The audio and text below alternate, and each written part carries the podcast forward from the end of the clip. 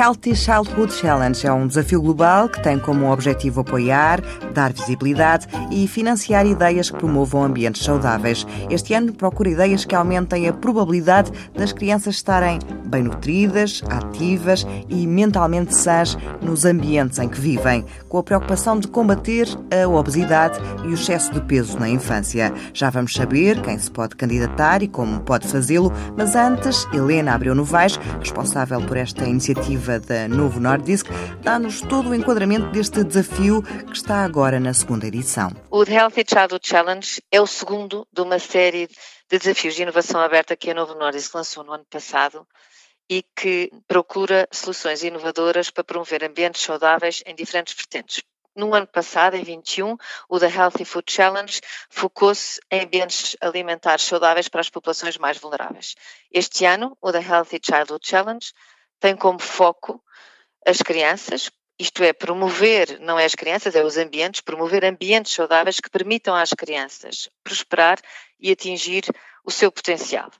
É este o objetivo. O parceiro deste ano, que partilha esta visão de que apoiar ambientes saudáveis para que as crianças comam bem, sejam ativas e mantenham um peso saudável, é a forma de termos também adultos mais saudáveis, eh, é, é a Unicef.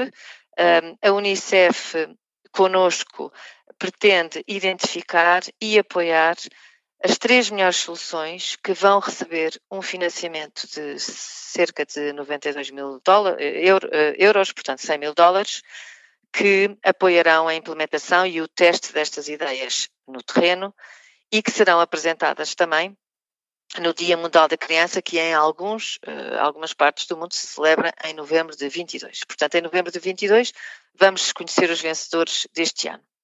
Porquê a, a infância este ano? E eu acho que este é um aspecto importante. A infância é uma oferece-nos uma janela de oportunidade única para intervir no, do ponto de vista dos objetivos que temos. Nós sabemos várias coisas. Sabemos que o excesso de peso e a obesidade na infância estão relacionados com ambientes que chamamos obesogénicos, isto é, ambientes que potenciam ou promovem comportamentos menos saudáveis. Sabemos, por exemplo, que a dieta das crianças é moldada pelo ambiente alimentar e quando dizemos ambiente alimentar é a disponibilidade, o acesso, o preço de várias opções alimentares e até a sua atração ou conveniência, por exemplo, como que sabemos que é moldado como pelo marketing ou mesmo por normas culturais. Outra dimensão é que é a atividade física, que é estimulada ou limitada também por oportunidades e espaços que estejam disponíveis para, as, para as crianças e que são acompanhadas ou não por estes padrões que também vivemos hoje em dia com o aumento do sedentarismo e de tempo de ecrã que não ajudam neste ambiente mais favorável que queremos construir para as crianças. Portanto, nós sabemos também que o comportamento das crianças é fortemente influenciado pelas pessoas, obviamente, desde logo pela família, pelos professores, etc., mas pelo ambiente em que vivem. E o ambiente que falamos é, é tão lato como a casa, a escola, o, o bairro, etc.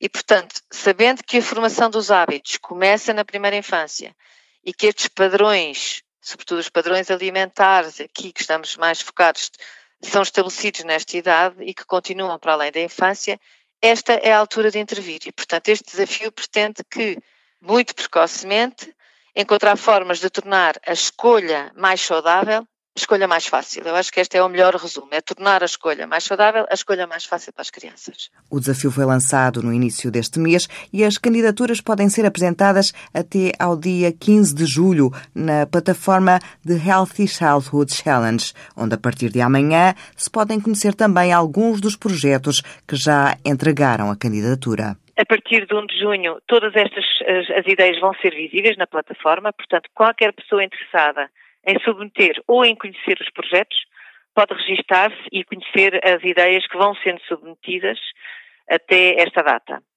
Em agosto vai haver uma primeira ronda de seleção de 10 propostas. Estas propostas vão ser acompanhadas por uma equipa técnica e vai e, e vão sendo, digamos, afinadas até uma ronda final em outubro, de onde sairá as três melhores ideias. E quem é que se pode candidatar? Quem pode candidatar-se, eu diria que são todos, a única limitação aqui é que o candidato principal deve ser uma organização sem fins lucrativos. O que não quer dizer que não se possa associar uh, organizações com fins lucrativos, não sendo candidatos principais. Mas falamos de, falamos de organizações da comunidade, entidades públicas, entidades na área da educação, uh, organizações não governamentais, organizações de base comunitária, portanto, é muito aberto, startups, é muito aberto.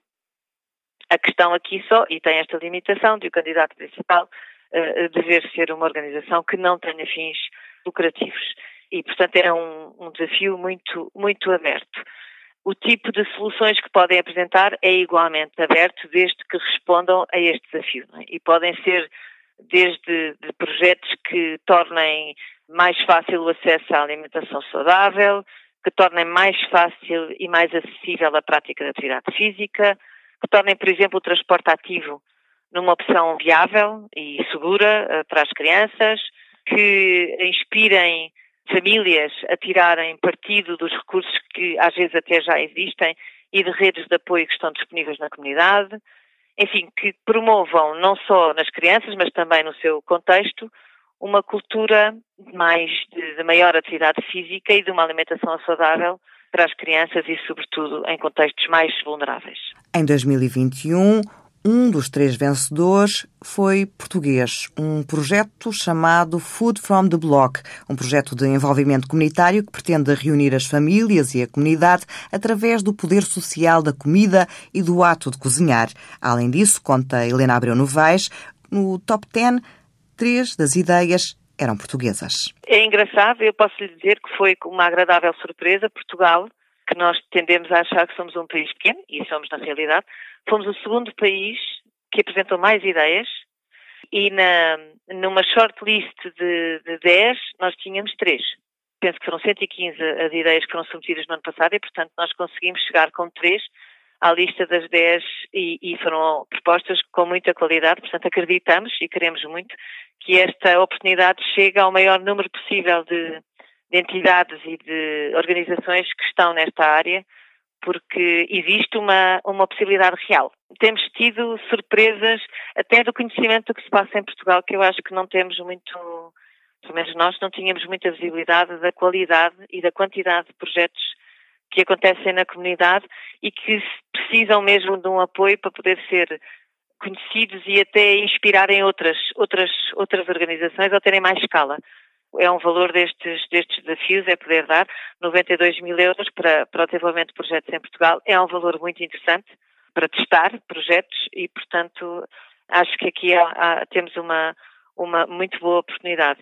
Sobretudo esta área da obesidade infantil, que nós, apesar de também sermos uma boa notícia, porque temos tido uma, uma consistente descida da prevalência da, do excesso de peso e da obesidade infantil em Portugal, temos ainda quase 30% excesso de peso nas crianças e 12% de obesidade, o que é um peso muito grande, pensando que vão condicionar muito a obesidade na idade adulta. Por isso mesmo, The Healthy Childhood Challenge desafia a sociedade a apresentar projetos que promovam ambientes saudáveis que permitam às crianças serem ativas e terem uma boa alimentação, tudo para que cresçam de forma saudável. A apresentação de candidaturas pode ser feita até ao dia 15 de julho.